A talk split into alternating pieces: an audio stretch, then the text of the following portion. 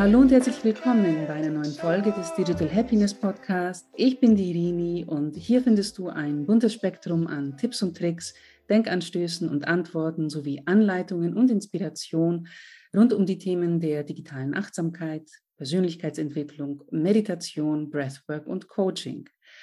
Und mal wieder meinen es die Sterne gut mit mir und ich bin hier nicht allein, sondern ich bin in sehr guter Gesellschaft und zwar mit Anna, Anna Miller vom Digital Balance Lab, einer Plattform, die sich mit der mentalen Gesundheit in digitalen Zeiten beschäftigt. Wie könnte es auch anders sein bei mir? Und wir reden heute natürlich über digitale Achtsamkeit im Alltag, im privaten, aber auch besonders was die Arbeitswelt angeht. Anna ist Journalistin, Autorin und positive Psychologin. Darüber muss ich Sie fragen, was das genau bedeutet. Das weiß ich nicht. Und auf ihrer Webseite steht, dass sie die letzten Jahre mehr als 20.000 Stunden Bildschirmzeit hatte. Und das muss ich auch ansprechen. Liebe Anna, herzlich willkommen im Digital Happiness Podcast. Ich freue mich, dass du hier bist. Ich freue mich auch sehr. Vielen, vielen Dank für die Einladung. ja, ich habe schon ein bisschen was erzählt und da sind so ein paar Sachen, die mir entgegengesprungen sind, als ich über dich recherchiert habe. Erstmal Journalistin verstehe ich, Autorin verstehe ich, positive Psychologin.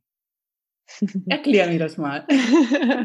ja, sehr gerne. Also ähm, das ist eigentlich nichts anderes als äh, Psychologie, die sich aber vornehmlich auf Stärken fokussiert. Also weil die klassische Psychologie natürlich scheren wir das jetzt ein bisschen krass über den Kamm. Äh, das kommt ja, also der Psycholo also alles, was psychologisch ist, ist natürlich auch ressourcenorientiert und auch ähm, positiv in dem Sinne, aber ähm, vieles ist auch sehr defizitorientiert oder man hat über viele Jahre, ja, wenn es um psychologische, ähm, vor allem innerhalb eines Therapeuten-Settings hat man sehr oft dann eben um, ja, ging es um um, um Mangel an Fähigkeiten oder um eben, also um ein Defizit, dass du den Alltag nicht hinkriegst. Ähm, mhm.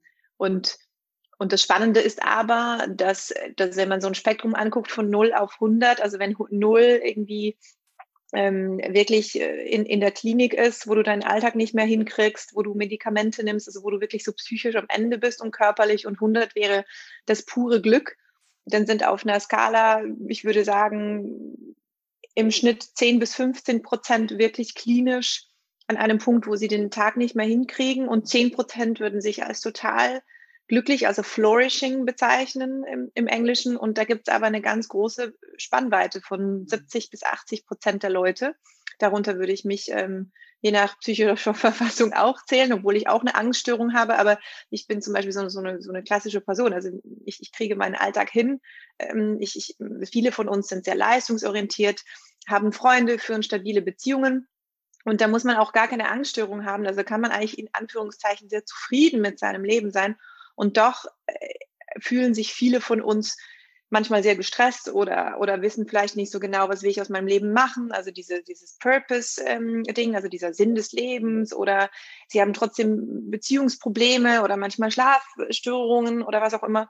Genau. Und da, diese 70 Prozent, die werden eigentlich in der Psychologie wenig abgeholt und, und mhm. da geht's auch eben sehr, da kann die positive Psychologie so ein bisschen helfen mit der Frage, was ist eigentlich ein gutes Leben? Mhm. Ähm, und wenn wir eben nachher auf digitale Achtsamkeit zu mhm. sprechen kommen, dort mache ich eben dann eigentlich auch den Link für mich selber. Ähm, und und das, das ist etwas, was ich, was ich sehr wichtig finde, diese Frage, wenn ich weniger am Handy sein möchte, weil mich das überfordert oder weil ich merke, dass mir das nicht gut tut, dann ist das ganz eng mit der Frage verknüpft, was will ich stattdessen? Genau. So, also wenn ich weniger online bin, dann muss ich ja mir spätestens dann, wenn ich schon vorher die Frage stellen, ja, was will ich denn machen mit meinem Leben, mit meiner Zeit und was gibt mir denn Energie und was macht mich denn zufrieden? Und, und das ist dann auch wieder die Frage des guten Lebens und da hilft auch die positive Psychologie mit vielen Informationen und Studien und auch in Anführungszeichen Beweisen. Also man braucht nicht, nicht immer Beweise, aber so mit, mit wissenschaftlichen Kenntnissen, was den Menschen halt glücklich macht. So. Mhm. Sehr schön, genau. sehr schön. Ähm, ja, es ist immer diese Frage, die man vorher geklärt haben muss. Okay, wenn ich jetzt diese ganze freie Zeit habe, weil ich auf einmal sehr achtsam mit meinem Handy umgehe, was mache ich damit? Das ist auch immer wichtig. Das ist auch etwas, was ich weitergebe. Bereite dich vor auf deine freie mhm. Zeit. Bereite dich vor auf die mhm. Stille. Was mhm. kannst du, was kannst du da machen? Du kannst sie ertragen, aber du kannst auch Sachen angehen, die du lange angehen wolltest und sie nicht vorangebracht hast oder ein haptisches, analoges Hobby machen und so weiter und so fort. Aber dazu später. Eine Journalistin und Autorin und Psychologin, die so viele Stunden in den letzten Jahren Bildschirmzeit gezählt hat und vor Bildschirmen verbracht hat. War es dieses Bewusstsein, das dich zum Thema der digitalen Achtsamkeit gebracht hat? Was ist deine Story? Also die Story in Anführungszeichen ist, sind so, glaube ich, zwei Dinge. Also das eine ist wirklich diese Realisation über die letzten Jahre, dass ich mich seelisch, körperlich, psychologisch, freundschaftlich, dass ich mich, dass diese Digitalisierung was mit mir macht und dass, dass ich mich als Mensch verändert habe. Mhm. Also ganz fundamental äh, über wie ich mein Leben gestalte jeden Tag, wie sich meine Arbeit verändert hat, wie die Menschen miteinander umgehen, wie ich in ein Gespräch starte, ähm, wie ich es mit der Natur habe, wie, wie, wie sehr ich aushalte, mal in einer passiven, wartenden Rolle zu sein. Also ich glaube, da sind wir uns alle so ein bisschen einig, wenn wir so ein bisschen anfangen zu beobachten und in uns reinzuhorchen, dann, dann ich habe einfach so eine schleichende Verschiebung festgestellt, wo ich dann mit der Zeit so gedacht habe, Mann, Anna, schade. Das hat mich richtig, das fand ich richtig bedauernswert. Also es hat mir richtig wehgetan, so seelisch und, und im Herz, dass ich so an mir selber vorbeigeschaut habe und so gesagt habe, so gedacht habe, auch schon vor zwei, drei Jahren, so Mann, du hast so viele Möglichkeiten, du bist doch so klug, du, du möchtest doch Empathie und du möchtest doch Zusammenhalt und du möchtest doch kreativ sein und du möchtest so viel vom Leben und, und du erwartest auch so viel vom Leben und da wäre so viel Potenzial in deinem Menschsein für dich und andere.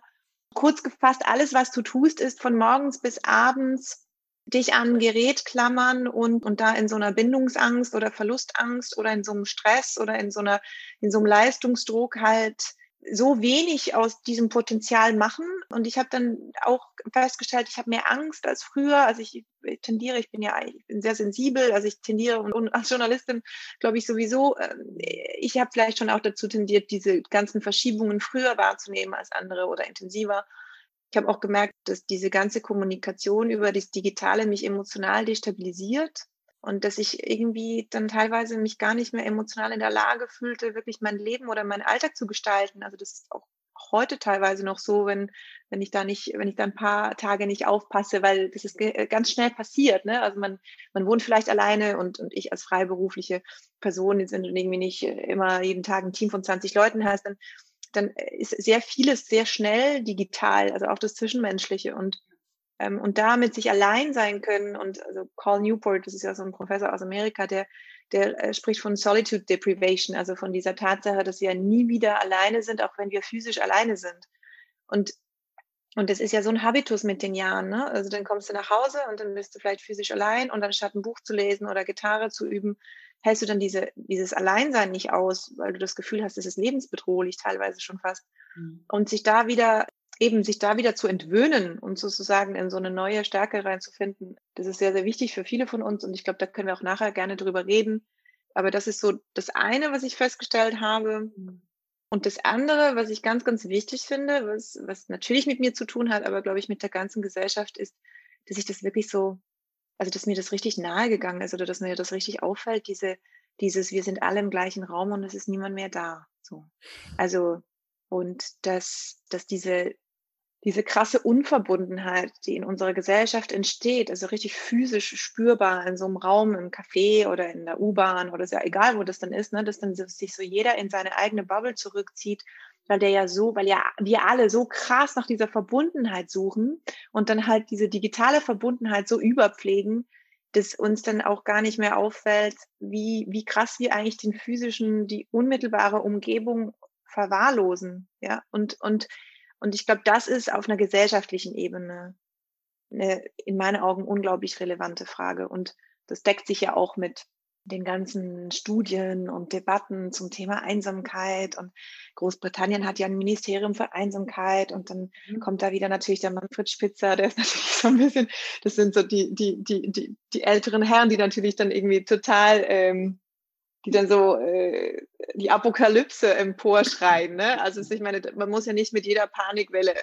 mitschwimmen, aber es ist schon eine große Frage von, wie wollen wir in einer immer digitaleren Welt Gesellschaft leben? Wie wollen wir Zusammenhalt fördern? Wir wollen, wie wollen wir zwischen den Generationen Verbundenheit herstellen? Wie mhm. wollen wir schauen, dass jeder mitkommt? Und halt eben, wie wollen wir damit umgehen, dass ein großer Teil vom Menschsein, glaube ich, auch beinhaltet, dass man mit Fremdem in Kontakt kommt und am Fremden wächst. Und wenn wir uns dann halt nur noch in unsere Komfortzone bewegen und uns bei jeder Unsicherheit ins Digitale flüchten, dann, dann geht uns, glaube ich, sehr vieles davon verloren, was das Leben bringen würde. So.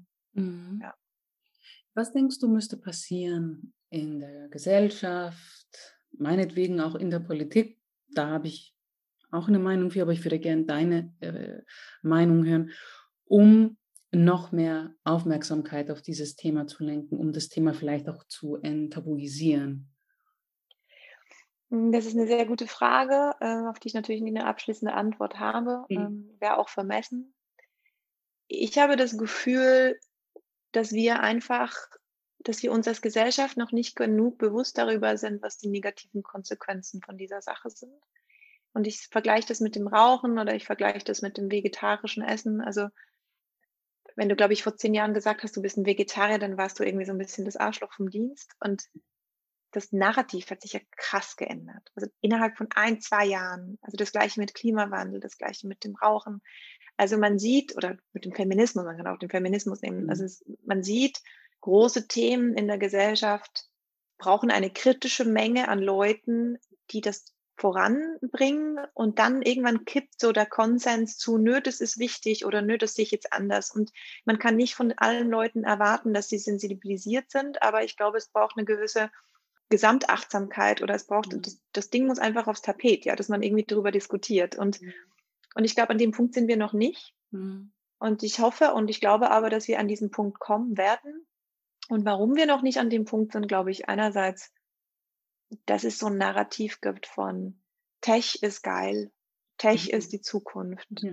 Tech ist Fortschritt. Also Technologie gleich Fortschritt. Das ist so eine absolutistische Gleichung und das Gegenteil von dieser Gleichung ist ja dann immer dieses, du bist doch nicht gegen Fortschritt, oder? Ja. Also so diese rhetorische Frage von, du glaubst doch nicht, dass es Gott noch gibt. So dieses, dieses, dass man dann schnell in so eine Ecke gezogen wird von, aber du stemmst dich gegen die Zukunft, du stemmst dich gegen Fortschritt. Und ich finde, das ist, äh, also das, das sehe ich auch, wenn ich zum Beispiel manchmal an Podien eingeladen werde oder so, dann, dann ist immer so, ja, wir haben zwei Leute, die total pro Digitalisierung sind, Frau Miller, und wir dachten, ja, wir, wir, wir tun sie mal so ein bisschen in die Ecke von, sie sind ja so, sie sind ja nicht komplett dagegen, aber sie haben ja schon so ihre Bedenken. Und sage ich, nee, und darum geht's gar nicht. Ja. Wir, wir, wir müssten gar nicht an einem Punkt sein, also das, beim Feminismus geht es ja auch nicht mehr darum, ja, bist du jetzt dafür, dass man da Frauen auf den Arsch äh, klappst, äh, obwohl sie das nicht will, oder, oder bist du dagegen? Sondern es geht ja darum, um, auch im Feminismus geht es um die Frage, wie kann ich Frau sein, wie kann ich Mensch sein in einer sehr komplexen Welt und wie kann ich Gleichstellung haben und wie kann ich mich frei bewegen als Mensch und was für Rechte habe ich, was für Pflichten habe ich, wie merke ich dem Gegenüber an, was das Gegenüber möchte, was ist Grenzüberschreitung. Und es geht ja nicht mehr darum, ich finde, wir müssen nicht darüber reden, ob wir Bereiche digitalisieren. Also ich bin ja die Letzte, die kritisiert, dass die Zentralbibliothek Zürich irgendwie ihre Bestände ins Internet hebt. Also darum geht's ja gar nicht, sondern es geht darum, wie wir Mensch bleiben und wie wir psychisch gesund bleiben und wie wir nachhaltig mhm. Digitalisierung leben können und was uns eigentlich menschlich macht und dass wir anfangen, darüber zu diskutieren, was uns überfordert und dass das, das, das, ähm, es geht ja auch jetzt gar nicht darum, äh, eben, also ich meine, es geht um, um sehr viele Bereiche, die uns einfach psychisch kaputt machen. Mhm. Von der Frequenz her, vom Inhalt her, von, von den, von, vom Druck, äh, dass das Ganze ähm, erzeugt. Und wenn es jetzt nur darum ginge, dass die Deutsche Bahn irgendwie die Ticket-Hotline aufs Online tut, darum geht's ja gar nicht, sondern es geht erstens darum, die meisten Menschen, die internetabhängig sind oder die süchtig sind oder psychisch instabil sind, sind nicht wegen äh, der App der Deutschen Bahn psychisch instabil. Sonst hätten sie wahrscheinlich eine Zwangsstörung, wenn sie diese App 200 Mal am Tag öffnen, sondern wir sind ja am Limit zu großem Teil wegen Kommunikations-Apps, die unser innerstes Bedürfnis nach Verbundenheit so krass triggern, ähm, dass wir wirklich in existenzielle Ängste kommen, wenn wir uns da mal rausnehmen wollen. Das ist das eine. Und das andere, wenn wir von der Deutschen Bahn sprechen, dann geht es ja eben genau um dieses Verlorengehen von Menschlichkeit. Also dann geht es ja darum, dass ich darunter leide, dass ich ein Problem habe bei mir zu Hause mit der Telekom und dann rufe ich irgendwo nach Indien an und dann kann mir keiner helfen. Und dann, dann geht es ja um eine, um eine Verwahrlosung, dann geht es mhm. ja um mhm. eine, um eine Ohnmacht. Also dann geht es ja darum, dass ich ja, wenn alles digitalisiert wird, an einen Punkt komme, wo ich nicht mehr weiß, wohin ich eigentlich mit mir soll.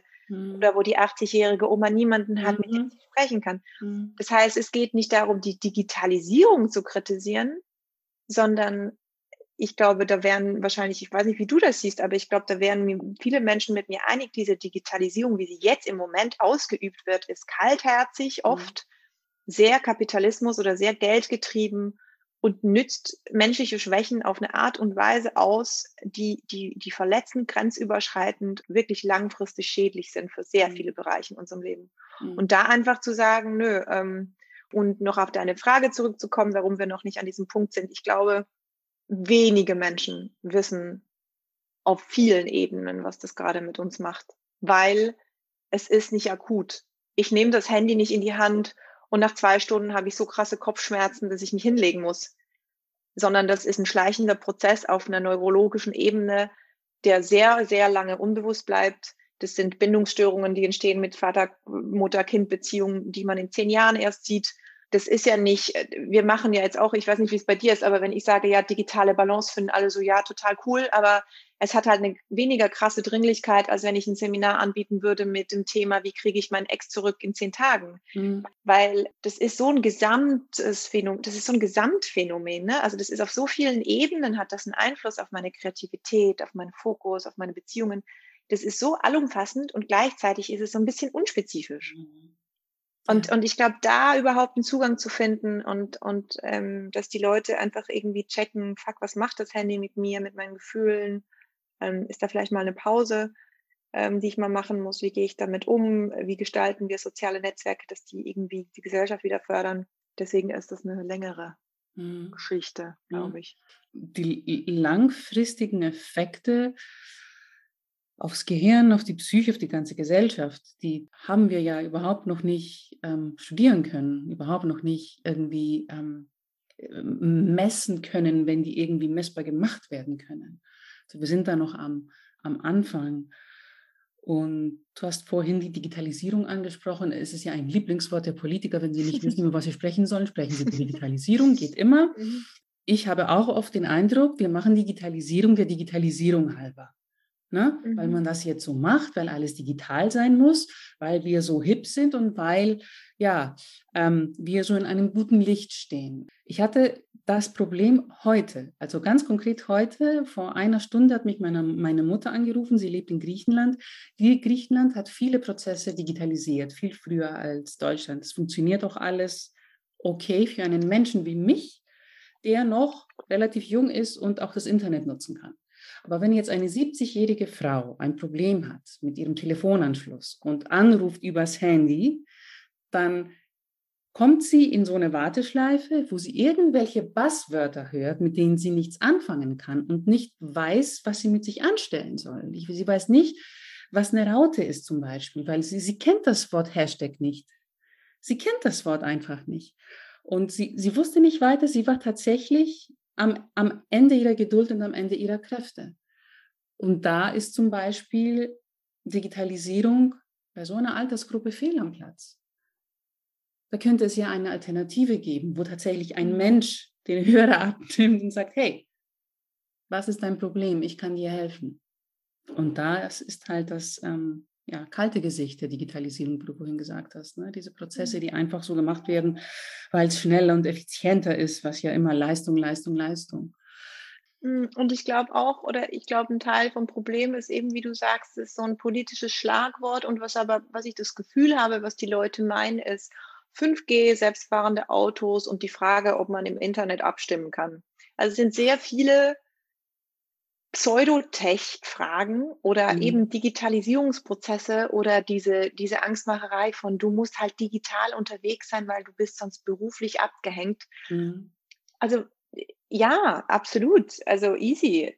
Da haben wir auch nichts gegen. Aber wir könnten ja auch mal äh, eben über die menschliche Psyche und über die Gesundheit sprechen oder über Beziehungen sprechen. Und ich glaube, dieser psychologische oder dieser psychische Gesundheitsaspekt, der wird eben auch gar nicht erst diskutiert, weil nämlich die mhm. ganzen fachverantwortlichen Digitalisierung äh, gar nicht soziologisch oder psychologisch auf so, eine, so ein Phänomen gucken und sich gar nicht überlegen, ach so, ähm, was ist eigentlich mit Bindung und was ist mit Sexualität und was ist mit all diesen in Anführungszeichen Soft Skills, hm. die für mich ja gar keine Soft Skills sind, aber die Welt ist nun mal so ein bisschen so aufgebaut, dass irgendwie so, oh, die harten Kerle machen die harten Fakten und die Frauen reden so ein bisschen über Gefühle.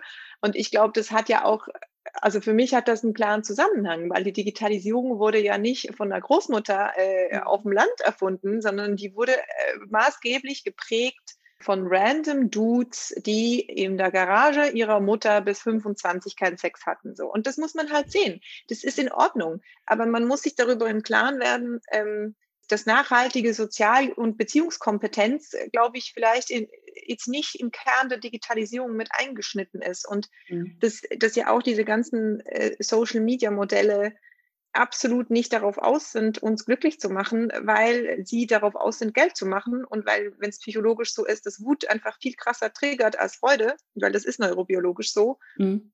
Äh, und der Algorithmus Wut belohnt, weil du halt länger interagierst und krasser interagierst und die dann mehr Kohle mit der Werbung machen, die sie dir dann zuspielen, ja, dann hat das eine, dann ist das eine Systemfrage. Und wenn wir das wissen, dann müssen wir wie Tristan Harris zum Beispiel mhm. darüber nachdenken, dass wir diese ganzen Tech-Unternehmen vielleicht auch mal in die Mangel nehmen und sagen, so könntest du bitte mal ein konstruktiveres Gesellschaftsmodell auf die Beine stellen. Aber die machen das natürlich nicht, solange sie nicht müssen, weil äh, die verzichten ja nicht freiwillig auf ihre Kohle.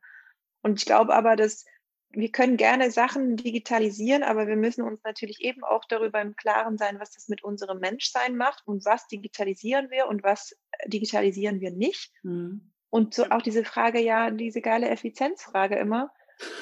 Ja, das ist halt eine Lüge. Also das ist eine mhm. Lüge. Ne? Also, also sehr vieles ist ja convenient. Also sehr vieles an der Digitalisierung wird verkauft als zeitsparend, ressourcensparend, geldsparend. Aber wir arbeiten alle viel mehr. Wie kann das sein?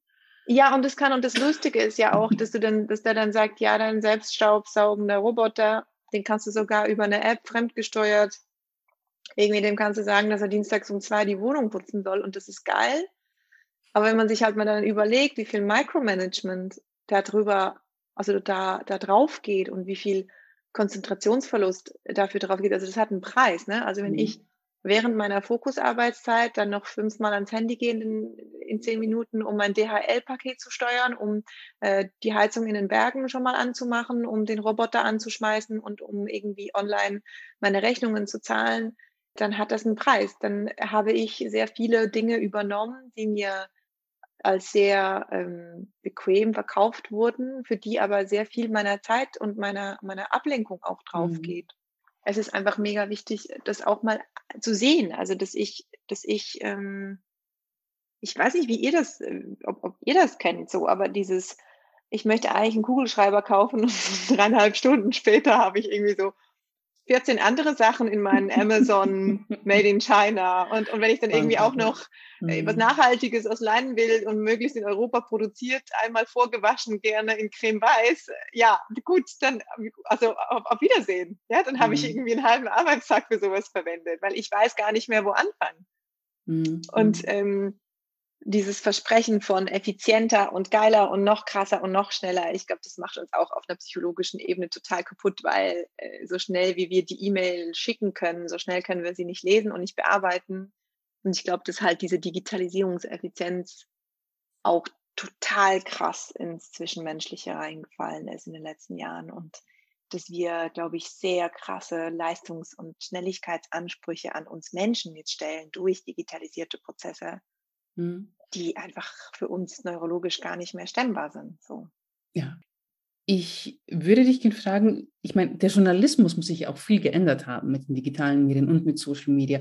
Als ähm, junge Frau, als Schülerin wollte ich Journalistin werden, habe dann letzten Endes Biologie studiert, eine ganz andere Geschichte, aber ich war immer den Worten, den Worten angetan. Also ich habe immer Sprache geliebt und Texte geliebt und Reportagen, gut geschriebene oder gut recherchierte Reportagen geliebt, schon als kleines Kind. Aber das muss sich ja alles total gewandelt haben. Das muss ja ein immenser Stress jetzt sein für Journalisten, die ihre Geschichten verfolgen und die tatsächlich immer ähm, ja, aktuell sein müssen. 24-7 online sein, ich, ich kann es mir nicht anders vorstellen zurzeit für einen Journalisten. Hast du das, erlebst du das zurzeit und wie, wie kann man sich das vorstellen? Also ja, du hast natürlich total recht. Ich muss da aber ein bisschen aufpassen, dass ich differenziere, weil auch da mhm. ist die Frage, also die Republik zum Beispiel ist ein Schweizer Online-Magazin und das ist nur online und das hat immer so diese 20.000 Zeichentexte mindestens. Also das sind so riesige Texte. Also hm. 20.000 Zeichen, das wären irgendwie im Magazin Geo irgendwie, ich weiß auch nicht, acht Seiten. Wow. Und das heißt, die machen Longform. Also ich habe auch für die geschrieben schon, die machen sehr hintergründiges und haben aber sind rein online und sind aber rein leserfinanziert. Mhm. Und das ist sozusagen ein in Anführungszeichen positives Beispiel für, man kann Qualität im Digitalen machen, man kann sich die Frage des Digitalen neu stellen und man kann in Anführungszeichen alte Werte oder Inhalt oder Tiefe ähm, oder Sachwissen sehr, sehr gut ins Digitale übertragen. Aber, und das ist der entscheidende Unterschied, man braucht gleichgesinnte Menschen, die bereit sind, für diesen Aufwand zu bezahlen. Mhm. Also das heißt, und, und das ist eigentlich der springende Punkt von in Anführungszeichen digitalisierte Medien, diese Idee der Gratiskultur, dass das Digitale einfach umsonst ist. Und, und das ist ja der Hintergrund, äh, einfach um das schnell für diejenigen, die das irgendwie nicht, nicht wissen oder viele wissen das ja nicht. Der Grund, warum der Journalismus so klickbesessen ist, oder vieles vom Journalismus klickbesessener geworden ist, ist, ist, äh, weil äh, früher vor dem Internet ähm, die Zeitungen durch Abonnement ähm, finanziert wurden und durch Werbeeinnahmen in gedruckten Zeitungen. Und wir waren sozusagen, wir hatten ein Monopol, weil du konntest ja nirgends sonst dein Auto verkaufen. Und durch das Internet ist das total weggebrochen. Also wir haben 90 Prozent weniger Werbeeinnahmen, weil diese Werbeplattformen sich äh, diversifiziert haben und die Leute werben dann auf Facebook oder auf ImmoScout24 oder dann gibt's Todesanzeigen.net oder was auch immer. Das heißt, dass die Werbung weggebrochen ist und das heißt aber, dass die Werbung, die bei uns noch geschaltet wird, die ist umso teurer, je mehr Leute draufgehen. Also das ist wie bei einem Blog. Und die hängt von, von Klickzahlen und von Besucherzahlen ab. Und das heißt, wenn ich mache jetzt ein Beispiel, Terroranschlag in Nizza, und dann geht's echt ohne Scheiß um Sekunden, weil irgendeiner hört auf Twitter oder irgendwo hört davon und dann geht er, ich weiß nach, ich weiß nicht, äh, als allererstes auf Zeit online. Und dann, wenn der nicht innerhalb von 0,002 Sekunden auf Zeit online auf der Front irgendwas zu diesem Terroranschlag in Nizza hat, dann geht der halt weiter. Mhm. Also dann geht er halt zu Bild.de oder dann geht er halt zu Welt.de oder dann geht er halt irgendwo hin. Und deswegen haben ja auch so viele Medien angefangen, Dinge überhaupt ins Internet zu stellen, obwohl da noch gar nicht viel bekannt ist. Also wir machen das auch schon besser. Wir schreiben dann ja zu dem und dem und dem ist noch nichts bekannt oder vom Hören sagen so, aber eigentlich wäre Journalismus, nö, du wartest, bis du das alles fix abgeklärt hast und dann hm. sagst du, was Sache ist. Aber hm. dafür ist gar keine Zeit mehr, weil die Leute so eine Instant Communication gewohnt sind, ja. dass sie das natürlich auch einfach von uns erwarten. Und dann hast du eben dieses Dilemma und, und dann hast du natürlich auch das Dilemma, ja, krass, wenn ich jetzt irgendwie Sex in den Titel reinmache, dann klickt das halt dreimal mehr, als wenn ich Sex nicht in den Titel reinmache. Und am Ende, wenn das natürlich dann, wenn das Überleben eines Magazins von diesen Klickzahlen abhängt, ja, ja dann wird sich wahrscheinlich irgendwann der beste Journalist ähm, dazu entscheiden müssen, das so zu framen, dass die Leute so ein bisschen, dass die Aufmerksamkeit halt zu, zu diesen Dingen wandert. Und das heißt, es ist eine zweischneidige Sache. Also auf der mhm. einen Seite muss man sich, wenn man sich darüber aufregt, und das sollte man als guter Bürger oder gute Bürgerin, dann müsste man sich als allererstes dazu entscheiden, ein Bezahlabonnement zu kaufen. Mhm. Das ist mir mhm. total egal, was ihr kauft, ist mir egal. Ihr könnt auch die Gala abonnieren, das ist mir total egal. Aber äh, zahlt für journalistischen Inhalt. Ähm, das mal als allererstes, meidet äh, zweitens solche Gratisportale, ähm, und setzt damit ein Zeichen, äh, informiert euch ein bisschen divers und informiert euch drittens vielleicht auch nicht immer nur über Facebook und den Facebook-Newslink und seid euch einfach darüber bewusst, dass Qualität halt über Finanzierung möglich ist, weil das wahnsinnig viel Arbeit ist. ja, auf alle Fälle. Also ich unterstütze äh, also schon von, von jeher. Ähm, jeder soll für seine Arbeit bezahlt werden. Inhalte, die lang recherchiert werden, man soll dafür zahlen müssen. Künstler schon von jeher, ich meine, als ich jung war, haben sich viele so illegal Sachen runtergeladen. Ich habe das nie gemacht. Ich, hab, ich würde mich schämen dafür, so äh, geistiges Gut runterzuladen, Songs oder, oder Filme. Ich war selber Sängerin, als ich jünger war und ich, ich könnte mir das nie vorstellen, das würde ich nie machen. Ähm, erst diese Woche habe ich mir ein Abo beim Wall Street Journal geholt, weil das hm. Wall Street Journal ähm, die Facebook-Files veröffentlicht hat. Das sind äh, fünf äh, Berichte, fünf Artikel über ja, ans Licht gekommene interne Dokumente von Facebook. Sehr interessant. Genau. Dazu Instagram. Gibt, ja, mhm. dazu gibt es dann auch äh, mhm. äh, Podcast-Folgen von äh, The Journal, so heißt der Podcast vom Wall Street Journal. Und ich habe es eigentlich dafür geholt, aber in der Zwischenzeit lese ich so viele schöne Sachen drinnen, dass ich es wahrscheinlich auch behalten werde, weil es, es lohnt sich hundertprozentig. Wie ist dein Verhältnis zu äh, Social Media und besonders auch mit deinem Auftritt, nicht nur also deinem eigenen Auftritt, mit deinem Profil als Journalistin, aber auch mit dem Digital Balance Lab? Hm. Das ist eine sehr gute Frage. Ähm, ich glaube, du, die mir ja so ein bisschen auf Instagram so halb folgt oder so ein bisschen folgt, hast es vielleicht auch schon mitgekriegt. Also ich weiß nicht, ich glaube, das merkt man auch. Ich finde, das ist, glaube ich, eine der schwierigsten Fragen, mit denen ich konfrontiert bin, mhm. ähm, weil ich Social Media nicht per se schlecht reden will, weil es bietet wahnsinnige Chancen und kann sehr authentischen, nachhaltigen Kontakt fördern. Und gleichzeitig glaube ich, dass man sich sehr bewusst darüber sein muss, wer bin ich, welche Art von Arbeit möchte ich da reinstellen, wozu mache ich das überhaupt, wie viel dieses Anteils ist Self-Praise, also ist dieses, ist auch dieser Hunger nach Anerkennung, den wir, glaube ich, alle irgendwann verspürt haben oder immer noch verspüren. Und ich glaube, es ist etwas vom Schwierigsten, sich da gegenüber, sich selbst gegenüber da ehrlich zu sein, auch weil, glaube ich, oder zumindest kann ich das von mir selber sagen, ja, sehr oft auch bei mir, also sehr schnell die Angst hochkommt. Mhm.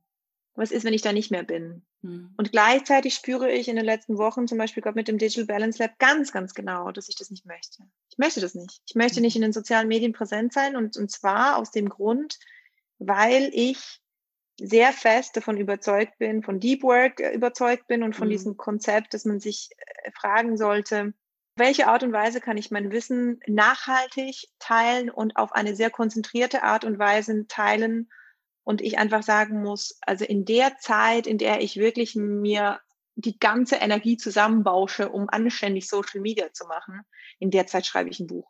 Mhm. Und, und ich finde es total wichtig, dass man sich mal wirklich sich hinsetzt und sich mal so wirklich so mal die Rechnung macht, okay, was will ich erreichen im Leben? Was ist mir wichtig? Was ist meine Botschaft? Und was ist die nachhaltigste, breitenstärkste einflussnehmendste und authentischste Art, wie ich das machen kann. Und ich als Journalistin mit psychologischem Hintergrund, die schon immer ein Buch schreiben wollte, ich bin ja blöd, wenn ich 20 Stunden meiner Zeit, äh, die Hälfte meiner Arbeitszeit auf Social Media verbringe und ich, andere Leute sehen das anders und andere Leute, die zum Beispiel total talentiert darin sind, Videos zu drehen, die sehen das anders. Das ist aber auch total okay. Also erstens mal überlegen, was habe ich überhaupt zu sagen und warum will ich sagen. Und ich finde, es ist wunderschön, seine Arbeit zu präsentieren. Es ist aber immer gefährlich, sich selber zu präsentieren. Und ich glaube, ich kann sehr guten Gewissens sagen, dass ich sehr stark auch Zweiteres gemacht habe. Dass mein größtes emotionales Unglück damit zusammenhing, wenn, wenn ich was von mir in den sozialen Medien präsentiert habe und egal wie viele Likes ich gekriegt habe. Ich war, ich hatte so ein zehn Minuten, Viertelstunde, halbe Stunde, bist du dann im Rausch, findest es total geil, hast das Gefühl, du wirst von allen geliebt und dann flacht das wieder ab und du bist genauso einsam wie davor. Also und vor allem sich dann dabei zuzusehen, wie ich dann so alle fünf Minuten auf Facebook oder Instagram gehe und jeden einzelnen Like abhole. Ich meine, ich könnte das ja auch acht Stunden später machen, aber ich schaffe es mhm. dann nicht. Mhm. Und ich glaube, dass mein Zurücktreten von diesen sozialen Medien auch damit zu tun hat, dass ich mich nicht mehr so oft, ich möchte nicht mehr in dieser Rolle sein. Ich mhm. möchte nicht mit mir selber so umgehen. Also ich möchte versuchen, mir nachhaltigere, wenn auch weniger berauschende, aber, aber tiefer greifende Verbundenheit und äh, Bestätigung holen und auch über mich selbst es kann auch sehr viel Energie geben, es kann viel Kreativität freisetzen, es kann auch positive Verbundenheit generieren. Aber ich glaube, da muss man, wie du, glaube ich, das auch sagst, man muss sehr bewusst und achtsam damit umgehen und man muss sich selber gegenüber genug ehrlich sein, um merken, wenn ich so und so reinkomme, dass ich muss oder dass, dass, dass ich Angst kriege, dass ich was liefern muss und sonst sind die Leute mhm. böse oder wenn ich das Gefühl habe, ah, ich habe so viele Follower und ich muss die jetzt irgendwie immer bedienen, also wenn das so fremdbestimmt mhm. wird, mhm. Ähm, ist es sehr negativ. Was man, glaube ich, auch, was auch wichtig ist zu, zu, zu klären, ist auch vor allem, glaube ich, auch, wie du ja auch, du hast ja auch ein Newsletter. Ich glaube, wenn man sich langfristig was aufbauen will, dann, dann vergessen wir bitte nicht, es gibt so viele andere Formen äh, von, von Botschaft. Also man weiß nicht, ob Instagram in zwei Jahren noch, noch, noch mhm. existiert mhm. und man weiß nicht, ob diese ganze Arbeit bestehen bleibt. Und ich glaube, sich vielleicht mal in, in, in, in der Nachbarschaft mal einen Workshop anzubieten, physisch oder mal irgendwie ein kleines Büchlein im, im Eigenverlag rausbringen. Auch schön. Ja. Also. Ja, ich spüre das bei dir, deine Einstellung. Ich weiß nicht warum, ich habe das auch so wahrgenommen äh, von unserer Kommunikation. Ein positiver und hoffe auch langfristiger Effekt des Ganzen ist unser Kontakt. Aber ich durchlebe auch so meine Phasen. Ähm, ich komme ja von einem Marketing-Hintergrund und bin auch zurzeit aktiv und berate Unternehmen strategisch, was Social Media angeht. Aber ich mache das auf meine eigene Art und Weise. Also ich habe da immer mein eigenes Prisma und wem es gefällt, ist gut, wem nicht, dann auch gut. Mm, und ich sage auch, wenn ich One-to-One-Coachings mache, ich äh, gehe das Ganze achtsam an und sage der Person, dir muss bewusst sein, dass du zwei Sachen machen kannst. Wenn du diesen, dir dieses Ziel setzt oder diesen Erfolg durch Social Media erzielen möchtest, es wird dir Zeit und Energie kosten. Du kannst entweder in der nächsten Zeit sehr viel Zeit online sein und sehr viel Energie investieren, sage ich mal, ich habe das andere Wort nicht genommen, investieren, um dir eine Community aufzubauen, zu interagieren, zu wachsen, bla bla bla, all das, was man so weiß. Oder du kannst auch einen anderen Weg nehmen. Der dauert länger, der ist nachhaltiger. Vielleicht musst du hier aber ein bisschen mehr Geld in die Hand nehmen, weil es geht nicht ohne. Und Marketing ging nie ohne Geld. Wenn ich vor 20 Jahren als Coach Erfolg haben hätte wollen, dann müsste ich ja auch eine PR machen. Ich müsste ja auch wahrscheinlich mir Flyer drucken oder äh, meine eigenen Workshops organisieren oder am Anfang vielleicht meine Dienste kostenlos anbieten. Irgendeine Art von Werbung müsste ich machen. Und heute sagt man, ja, das ist ja alles kostenlos, ich muss ja kein Geld in die Hand nehmen. Ja, aber du nimmst was ganz anderes dann in die Hand und das ist deine eigene Energie und deine eigene Seele und manchmal auch deine eigenen Werte und dann machst du Sachen, die du vielleicht gar nicht so machen willst nur weil du sie machen angeblich musst. Da bin ich auch mit mir oft, also wenn ich merke, nein, das ist mir alles zu viel, dann mache ich tatsächlich eine Pause. Mir ist es egal, was passiert. Mir ist es egal, ob ich Follower verliere, ob der Algorithmus mich nicht mehr will. Mir ist es egal, weil ich mache es mit der Intention, dass ich mir wichtig bin und ich auf mich höre. Und ja, wenn dann halt der Algorithmus mich nicht mehr will, dann will er mich halt nicht mehr. Dann ist es halt so. Und dann sind auch die 40 Likes okay und nicht die 140. Das ist auch gut. Und ich finde es total toll, dass du das sagst. Und ich glaube aber, nicht viele Leute können das. Und nicht viele ja, Leute sind mit sich selbst so krass äh, im Reinen. Ne? Und ich glaube, und das ist so, das ist mir total wichtig, wenn ich, glaube ich, eine Botschaft hätte, die ich heute platzieren möchte, ist diese Angst, die uns beschleicht, dass das Ganze plötzlich so überlebenswichtig für uns scheint. Mhm. Das ist real. Mhm. Also es ist ganz wichtig, dass wir anfangen, das zu realisieren. Ich glaube, viele Leute spüren das und sind sich, aber können das nicht einordnen. Und ich habe das auch so lange gespürt und konnte das nicht einordnen, bis ich realisiert habe, mein Bindungssystem ist aktiviert. Mhm. Also ich bin als Mensch integral auf die Aufmerksamkeit und die soziale Einbettung von meinem Umfeld angewiesen. Also wir hätten historisch, wir hätten nicht als Spezies überlebt, wäre das nicht der Fall. Und das Stammhirn, das für diese Gefühle zuständig ist, es macht keinen Unterschied, ob du auf Instagram ein paar Follower verlierst oder in der Steppe plötzlich äh, irgendwie dein Zuhause nicht mehr findest und vom Tiger gefressen wirst, sondern der erste Schritt ist echt zu checken, mein Bindungssystem ist aktiviert. Ich habe mich da in was reingeritten, was sich jetzt für mich existenziell bedrohlich anfühlt, wenn ich da plötzlich irgendwie was dran ändere. Und dann kommen diese ganzen Ängste hoch von, wenn ich mich nicht mehr verhaltenskonform verhalte. Also wenn ich jetzt nicht mehr, keine Ahnung, ich habe jetzt 300 Tage jeden Tag ein Video gepostet. Fuck, was mache ich jetzt, wenn ich eine Woche, das geht doch nicht und so. Das sind dann reale Sorgen, die die Leute haben. Und, und da aber mal zu sagen, ja gut, das ist jetzt real in deiner Welt, das ist auch total okay. Und dann aber erstens, okay, was kann ich auf dieser Bindungsebene tun, um mich da breiter abzustützen? Also wie viel Bindung habe ich in meinem realen Leben?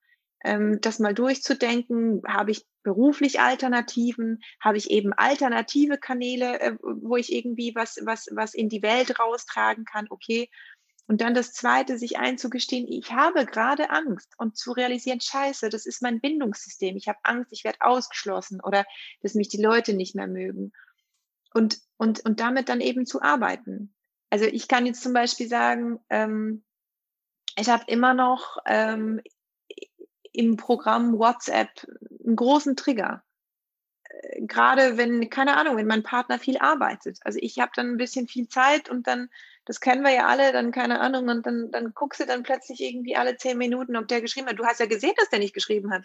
Und dann gucken wir ja trotzdem immer nach, mhm. weil wir uns erhoffen, dass wir irgendeine Art von Kontrolle zurückerlangen in einem zwischenmenschlichen Bereich, der blöderweise eben nicht so kontrollierbar ist. Mhm. Und ich glaube, sich auch da darüber bewusst zu werden, diese ganzen Digitalisierungsprozesse sind sehr krass darauf aus, uns Kontrolle zu suggerieren, die wir nicht haben. Also mhm. wir können alles raten, wir können über alles abhaten, wir können überall einen Kommentar verfassen, wir können überall eine Mail hinschicken und, und hoffen, dass wir einen Rabatt kriegen. Wir können bei jeder Person, fast bei jeder, je nachdem, was die Einstellungen sind, schauen, ist die gerade online, hat die das gerade gelesen? Was bedeutet das, wenn die das gelesen hat?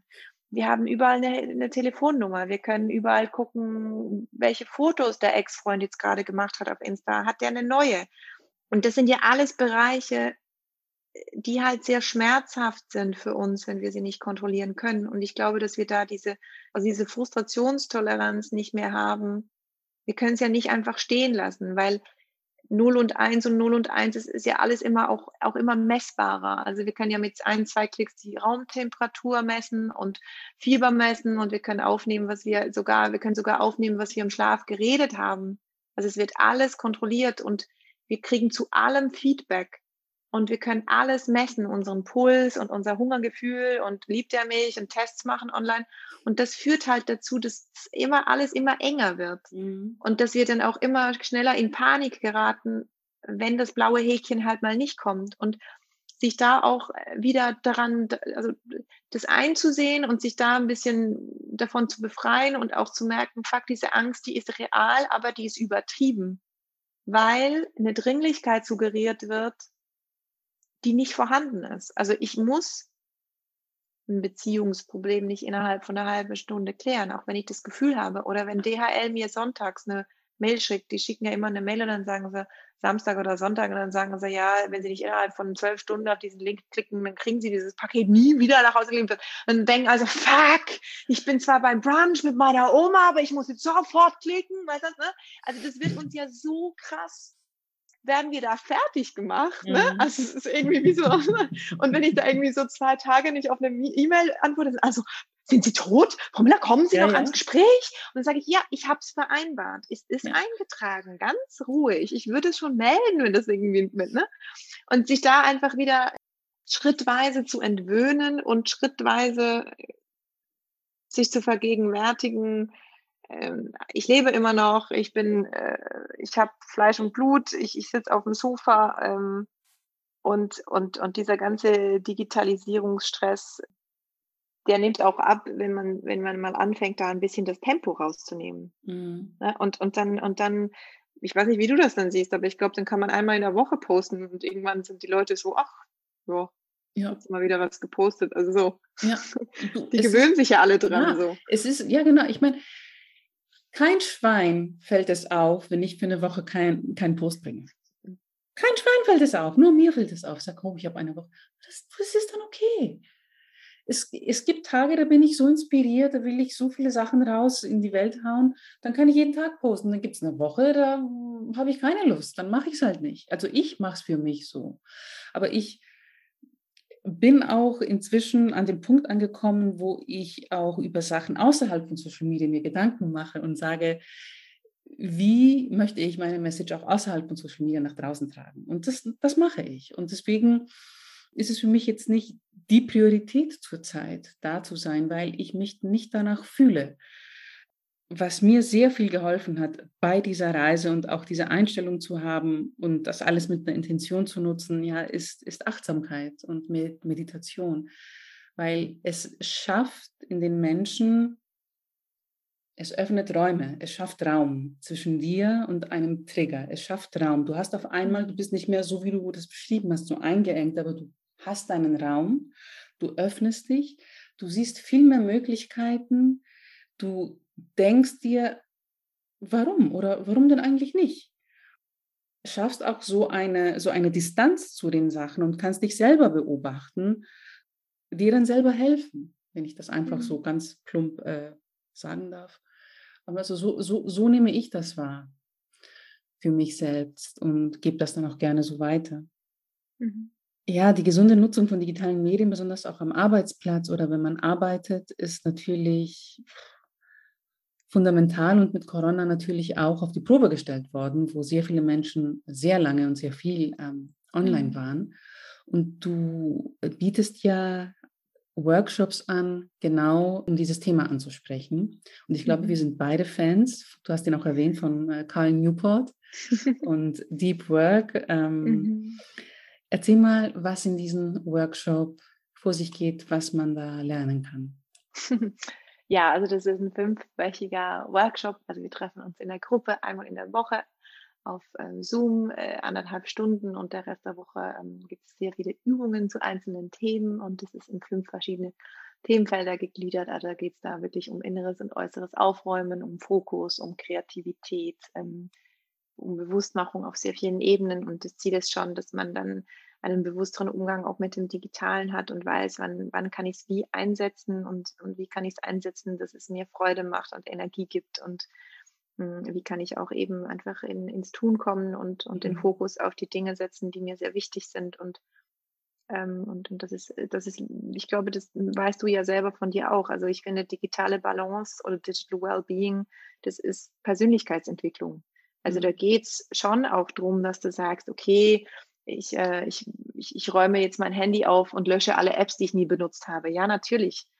Es geht aber schon eben auch darum, dass das am Ende eine tiefergreifende Frage ist, nämlich eben die Frage, wie will ich leben und was ist mir wichtig und ähm, wozu nutze ich meine Zeit und meine Intelligenz und was ist der Kern meiner Inspiration und wie kann ich diese Inspiration schützen und wie kann ich die fördern und also wie kann ich das Gute fördern und, und wie kann ich das andere in Schach halten oder, oder wie kann ich eigentlich eben mein Leben, mein Alltag, meine Arbeit, meinen Arbeitsplatz, meine Inhalte so ordnen, dass ich volle Energie darauf verwenden kann und wirklich auch an, an mein Ziel komme natürlich dann am Ende. Also nicht, mhm. ähm, ich glaube, das weiß jeder, der, der wirklich für seine Arbeit brennt ähm, oder auch manchmal eben ausbrennt. Mhm. Das glaube ich sehr vieles von dieser, von diesem Ausbrennen mit so mit digitalen Strukturen zu tun hat oder mit noch Twitter angucken bis elf oder mit sehr vielen mhm. Unterbrechungen oder mit sich verlieren in irgendwelchen, mit in irgendeinem Druck, äh, obwohl man eigentlich ganz genau weiß, dass man, dass man es anders machen möchte. Und da Tools, da gebe ich sehr viele Theorien und auch Tools und, und Tipps an die Hand und ähm, wir erarbeiten in, in der Gruppe sozusagen ähm, einen Mindset und Arbeitsroutine und ähm, also alles, was, was man so ein bisschen braucht, um ja, um einfach bewusster und produktiver und, und glücklicher arbeiten zu können. Mhm. Genau. Und genau, und, äh, und auf Zoom ist es natürlich deshalb, ich glaube, natürlich, weil wir auch immer noch bei Corona sind und weil ich ja auch in der Schweiz bin und, und das aber auf Deutsch anbiete oder beziehungsweise nicht nur auf, auf die Schweiz bezogen anbiete, sondern ähm, im deutschsprachigen Raum international. Und weil das eben genau der Punkt ist, Digital Balance ist nicht, dass man auf die Digitalisierung verzichtet, sondern, sondern dass man sie eben einsetzt, wo sie einem was nützt. Und ich glaube, das ist genau der Punkt, dass man anfängt äh, zu sagen, ja, du kannst auf YouTube, geh doch auf YouTube, ist doch schön. Also wenn du irgendwie John Kabat-Zinn äh, oder wenn du irgendwie die Brene Brown, also wenn du, wenn du da irgendwie was, was anzapfen willst, was inspirierend ist, es ist so schön, wir hatten noch nie so einen einfachen Zugang zu Wissen, zu Bildung, zu Inspiration. Äh, mhm. Geh doch auf Pinterest und schau dir doch an, wie wie andere Leute Blumen äh, skizzieren, damit du das vielleicht abmalen kannst für die Geburtstagskarte deiner Schwester. Total toll. Ja. Aber, aber geh online, inspiriere dich und dann mach was draus. Kreiere. Also, mhm. genau, genau. Also bring deine Energie und deine Lebenslust und deine Fähigkeit, bring die, bring die, mach was, bring die ins Leben. Und mhm. das ist eine der wichtigsten Erkenntnisse der positiven Psychologie. Flourishing, der Mensch erblüht wie eine Blume wenn der gebraucht wird, wenn der seine Fähigkeiten einsetzen kann, ähm, wenn alle Sinne involviert sind und wenn er sich äh, zugehörig fühlen kann zu, zu, zur realen Welt. Genau, also. Schön. Ja, ja genau ja. so ist es. Ja, mir aus dem Herzen. Ähm, der ähm, äh, Workshop, der läuft ja gerade, aber der nächste ist schon in Planung für genau. März. Genau. Und für diesen Workshop haben wir dann auch einen Early Bird äh, Rabatt für die Hörerinnen und Hörer, 20 Prozent. Alle Infos findet ihr in den Shownotes natürlich. Und meine vorletzte Frage, was sind so deine Routinen, die du täglich machst, damit du ja digital achtsamer unterwegs bist? Äh, ganz konkret, äh, aber das ist wahrscheinlich, äh, ich weiß nicht, wie viele Hörerinnen und Hörer von dir dann so denken, ah, ist ein alter Hut, aber also ich habe einen analogen Wecker. Ich finde, das ist etwas vom Wichtigsten. Äh, ja. Ich glaube, das würden auch alle, die Digital Wellbeing machen, glaube ich, unterschreiben. Digi also analoger Wecker und digitalfreies Schlafzimmer ist wirklich so, wenn ihr irgendwas ändert, dann würde ich das an aller, aller oberster Stelle, würde ich das machen. Mhm. Ähm, weil das natürlich einfach einfach schon mal die Priorität dafür setzt, wem gehören meine ersten zehn Minuten von meinem geistigen Wachzustand. So, und die gehören mir. Mhm. Und ähm, das zweite ist, dass ich mein Handy über Nacht ganz ausschalte und es in der Küche lade. Das dritte ist zum Beispiel, dass ich, das ist digital, ähm, aber sehr fokussiert digital, dass ich bin äh, Mitglied von ähm, vom London Writers Salon äh, und die haben, die haben seit Corona haben die so eine Writers Hour, die ich euch sehr empfehlen kann. Hm. Ähm, das ist so ein, so, das ist auf Englisch, aber das ist so eine Zoom-Gruppe und ähm, das ist auch gratis, da kann man sich einfach einschalten und wenn man schreiben will, wenn man Romane schreibt oder wenn man vielleicht journalistisch schreibt oder wenn man irgendwie einfach äh, sonst konzentriert an was sitzen und schreiben möchte, irgendein Paper oder, oder einen Blogartikel oder was auch immer, dann kann man sich da hinzu und dann, und dann äh, sehr nett, das sind dann zwischen, ich weiß nicht, 50 und 250 Leute und alle haben auch die Kamera an, also es ist was sehr Intimes und Vertrauenswürdiges und das sind so, das ist unsere Zeit, also die erste ist bei uns um morgens um neun fängt das an, 50 Minuten konzentriert und das ist etwas, was ich, wo ich so ein bisschen versuche, fast jeden Tag mich da für diese 50 Minuten schon mal einzuklinken, weil das so eine schöne, fokussierte Community ist und ich einfach schon weiß, in diesen 50 stillen Minuten ähm, setze ich schon mal den, den Ton, um, um, um fokussiert äh, zu arbeiten. Also das ist etwas, was ich mache.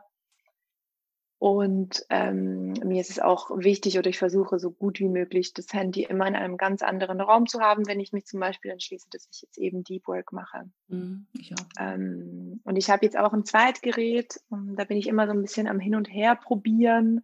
Was für ein Zweitgerät? Also ich habe ein Handy, einfach ein, ein mobiles Smartphone. Telefon ein mobiles Telefon, also von, von der Firma, von der Schweizer Firma Punkt.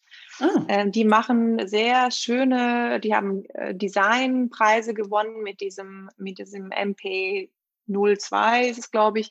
Und das ist ein sehr, das sind so, also so ein, so ein, so ein fancy, also so ein Architektenphone, ne? Also es ist ah. ja, man kann ja, also es ist, also es sieht sehr gut aus und ist sehr, sehr limitiert. Und ich habe dann das ich habe das schon ein paar Jahre und ich habe immer wieder so ein bisschen probiert, die, die SIM-Karte dann so ein bisschen zu wechseln, wenn ich in die Berge fahre und so merke aber, das ist mega anstrengend hm. und habe mir jetzt aber eine zweite SIM-Karte gekauft mit der gleichen Nummer und probiere jetzt aktuell das aus, dass ich sozusagen, ähm, dass ich dann das Handy sozusagen ganz weglegen kann oder ganz ausschalten kann, aber weiß, dass ich per Telefon und per SMS, also im Notfall für die wichtigsten Leute in meinem mhm. Leben mega erreichbar bin. Und ich glaube, auch wenn das nur eine oder zwei Stunden sind am Tag, wo man das mal so ein bisschen ausprobiert, gibt es einfach mehr Ruhe rein. Ja. Weil, weil ich glaube, für viele Leute habe ich das Gefühl, es ist schon auch immer noch diese Hürde, ich wäre gern weniger online, aber ich möchte doch für meine Liebsten und was ist, wenn was passiert und mhm. ich muss doch erreichbar sein. Und ich glaube, das, das kann eine, eine, gute Alternative sein, dass man sich so überlegt, entweder eben ein Zweitgerät, das wirklich einfach nur Anrufe empfängt, mhm. wo man ein bisschen runterfahren kann. Ähm, genau, oder ich habe das dann auch mit dem Erstgerät so gemacht, dass ich teilweise Wochen, wochenweise irgendwie das andere Nicht-Smartphone ähm, zum Beispiel dabei hatte und das Smartphone aber nur über WLAN. Und, und das ist ein bisschen umständlich. Ich weiß, es klingt auch total umständlich, aber schon alleine diese zehn Minuten, wenn du halt im öffentlichen Verkehr unterwegs bist und du kannst halt nicht rumdatteln, das mhm. gibt so krass Entspannung in das Nervensystem. Das mhm. ist unglaublich. Also zehn mhm. Minuten einfach mal nicht am Handy sein und auch nicht dran denken müssen. Ist super. Und jetzt fällt mir gerade noch ein, total wichtig, ich habe das Mail, ich habe das Mailprogramm von meinem Smartphone gelöscht. Mm, und dann denken ja. auch immer alle so, nein, das geht doch nicht. Und dann sage ich euch für die, das geht mega gut. Ja. Und das Geile ist ja auch, überlegt euch das wirklich, macht es einfach mal eine Woche lang. Im Notfall, und das gibt's manchmal, dass ich dann irgendwie unterwegs dann doch dieses unglaublich wichtige PDF schicken oder was auch immer im Notfall, habe ich dieses Ding ja innerhalb von einer halben Minute installiert. Mhm. Das ist ein Zusatzaufwand und das, das, das, der lohnt sich aber mega, weil für die, für die, ich habe ja so schnell irgendwie so viel Zeit verballert. Und ich habe jetzt wirklich angefangen, physische Bücher mit mir rumzuschleppen und, ähm, und die griffbereit zu haben und dann einfach, äh, und ich merke lustigerweise nach so einer Anfangsphase, wo es mich immer so ein bisschen anscheißt, dieses Buch zu lesen und ich würde lieber am Handy rumdaddeln, ähm, nach so einer gewissen Anfangszeit ist es wie so eine Insel geworden, dass ich mich so mhm. richtig darauf freue, dieses Buch mhm. endlich äh, wieder in die Hand nehmen zu dürfen. Ja, ich glaube, das sind so Sachen. Ja. Und was ich noch wichtig finde als Abschluss, kommuniziert proaktiv. Also sehr vieles von meiner digitalen Abhängigkeit, finde ich, ist auch daher gekommen, dass ich mit den Leuten zum Beispiel hin und her schreibe ohne irgendwas Fixes abzumachen. Mhm. Oder dass ich dann mit dem Partner, mit dem ich nicht zusammen wohne, dann heißt, ja, ich rufe dich nach der Arbeit an. Und es ist scheiße, weil ich weiß nie, wann der mit der Arbeit arbeitet. Das heißt, ich bin dann immer auf Alarm und will natürlich dieses Handy immer bei mir haben, weil ich ja, ich will ja nicht diesen Anruf verpassen. Ja. Und dann kann ich nie abschalten. Und wenn ich, und das ist so einfach geklärt, man sagt einfach, man macht eine fixe Zeit ab wie früher und sagt, okay, um acht telefonieren wir äh, und dann kannst du das Handy weglegen bis fünf vor acht und fünf vor acht kannst du immer noch gucken, ob jemand eine WhatsApp geschrieben hat. Oder ich mache irgendwie wirklich fix mit Freunden ab fürs Wochenende. Ähm, oder äh, ich rufe kurz an und sage, kommst du heute raus? Ja, nein, auch wenn du nicht rauskommst, kein Problem. Ich will es einfach jetzt schon geklärt haben, weil dann kann ich was anderes machen. Oder was ich manchmal auch mache, ist, hi, ich würde gerne noch mal mit dir telefonieren ich bin noch erreichbar bis sieben, ruf mich doch an, danach bin ich den ganzen Abend offline. Ja. Und morgen wieder erreichbar. Ja. So. Und dann kann man das klären und dann wissen alle Bescheid und dann ist es überhaupt kein Problem. Ja. Ich finde toll. Ich finde deine Tipps toll. Viele mache ich auch. Es ist, es ist lustig, weil ich habe erst gestern mir zwei ähm, mobile Telefone angeschaut, und zwar Palm und Lightphone. Und das mhm, Palm ist eigentlich ein kleineres Smartphone. Ähm, war jetzt nicht so der, der Hit für mich, aber Lightphone, also da bin ich sehr angetan. Ähm, das ist tatsächlich das nächstbeste zum Analogen. Sie haben auch mhm. so eine Art Karte, wo man sich orientieren kann, aber man kann keine Apps runterladen, man kann sich nicht mit dem Wi-Fi verbinden. Nee, man kann sich mit dem Wi-Fi verbinden, aber man hat keine Ahnung. Aber auf alle Fälle ist es sehr reduziert und sehr minimalistisch. Und ich würde es auch kaufen, aber es funktioniert in Deutschland nicht. Mm. Die Netze in Deutschland sind nicht so konfiguriert, wie Ach, sie sein sollten fürs, äh, für dieses äh, Handy. Und ähm, Sie arbeiten aber dran, steht auf der Webseite. Aber da schaue ich mir an, dieses Punkt. Weil ich ja, Punkt ist eins und dann habe ich noch das Nokia Flip Phone gekauft, tatsächlich ah, vor zwei Wochen. Klassiker. Und war da total begeistert, weil ich so dachte, ja geil, das hat eben WhatsApp drauf. Also natürlich äh, scheiße konfiguriert und irgendwie ohne Nummern speichern und so, aber das hat dann lustigerweise, ich habe das heute Morgen ausprobiert und dachte, das ist so meine neue Quelle und musste aber feststellen, dass WhatsApp natürlich so klug ist, dass du anscheinend über deine Nummer nur in einem Gerät halt mhm. WhatsApp überhaupt benutzen kannst. Und ähm, und dann hat das für mich nicht funktioniert, weil irgendwie dieses Nokia Flip Phone halt diese ganzen Nummern nicht gespeichert hat und deswegen irgendwie nur diese Gruppenchats anzeigt und all die wichtigen so. Kontakte halt nicht. Und deswegen kommt es nicht in Frage.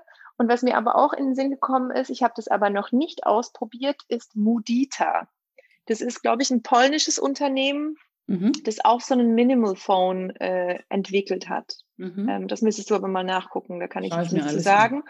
Und es gibt, glaube ich, ich habe da mal so ein Handy getestet. Aus Deutschland war das. Ich müsste die, Na also ich müsste die Namen raussuchen. So ein deutsches Smartphone, das aber per se irgendwie erstens schwarz-weiß als Normalkonfiguration hat, ah, mhm. außer wenn du ein Foto machen willst. Und alle Nachrichten aus allen deinen Programmen sind zusammengefügt. Also okay. Also ist auch speziell. Also da gibt, da, da, da, ja, da suchen sich zwei, drei Unternehmen, glaube ich, gerade. Okay. Also interessant. Noch spannend. Da ist ich schaue noch weiter auf alle Fälle. Mhm. Total. Was sind für heute hier im Podcast deine letzten Worte? Habt den Mut, euch von eurem digitalen Nutzungsverhalten zu entfernen. Und ich glaube, durch diese Entfernung seid ihr gar nicht weiter weg, sondern ich glaube, es braucht mega krass mal fünf Schritte zurück, damit ihr überhaupt euch wieder spürt und damit man in so einen Frieden kommen kann und damit diese Digitalisierung, glaube ich, einfach auch wieder anfangen kann, Spaß zu machen und freiwillig zu sein und konstruktiv zu sein. Und ich glaube, mit ein bisschen Abstand und, und mit, mit sich selber spüren kann man sich eben dann viel freier in seinem Rhythmus und in seinen Wertevorstellungen für das einsetzen, was Digitalität dann ist, um dich voranzubringen tatsächlich und um deine Botschaft in die Welt zu bringen. Mhm. Ja. Hundertprozentig, hundert Prozent. Danke dir vielmals. Danke dir. Für heute. Ich glaube, es war sehr viel Inspiration, sehr viel Denkanstöße heute dabei. Für mich und die Hörerinnen und Hörer, hoffe ich. Danke, dass du hier warst. Ich ja, freue mich Dank auf alles. Sehr gerne. Ich freue mich auf alles, was von dir noch kommt. Beim Workshop im März werde ich vielleicht auch dabei sein, weil das Thema interessiert mich immer brennend. Ja. Freut mich sehr. Ähm, ich wünsche dir alles, alles Gute, alles Liebe, viel Spaß weiterhin in deiner Offline-Zeit und der Online-Zeit. Ja, absolut. Bis bald. Danke, Anna, dass du hier warst. Danke dir und danke euch fürs Zuhören. Ich wünsche euch eine ganz schöne Zeit. Danke auch an euch fürs Zuhören und für die Unterstützung dieses Podcasts. Die könnt ihr gerne zeigen, wenn euch gefällt, was ihr hört, wenn ihr auf Apple Podcasts geht und mir dort eine hoffentlich positive Bewertung hinterlässt. Dieser Podcast hat einiges an, an Aufwand und so könnt ihr eure Wertschätzung zeigen, damit auch andere Menschen die an den gleichen Themen interessiert sind, auch den Podcast finden können, leichter finden können. Ganz lieben Dank also für die Podcast-Liebe, für die Unterstützung. Bleibt mir gesund und bis zum nächsten Mal. Ciao, ciao und Servus.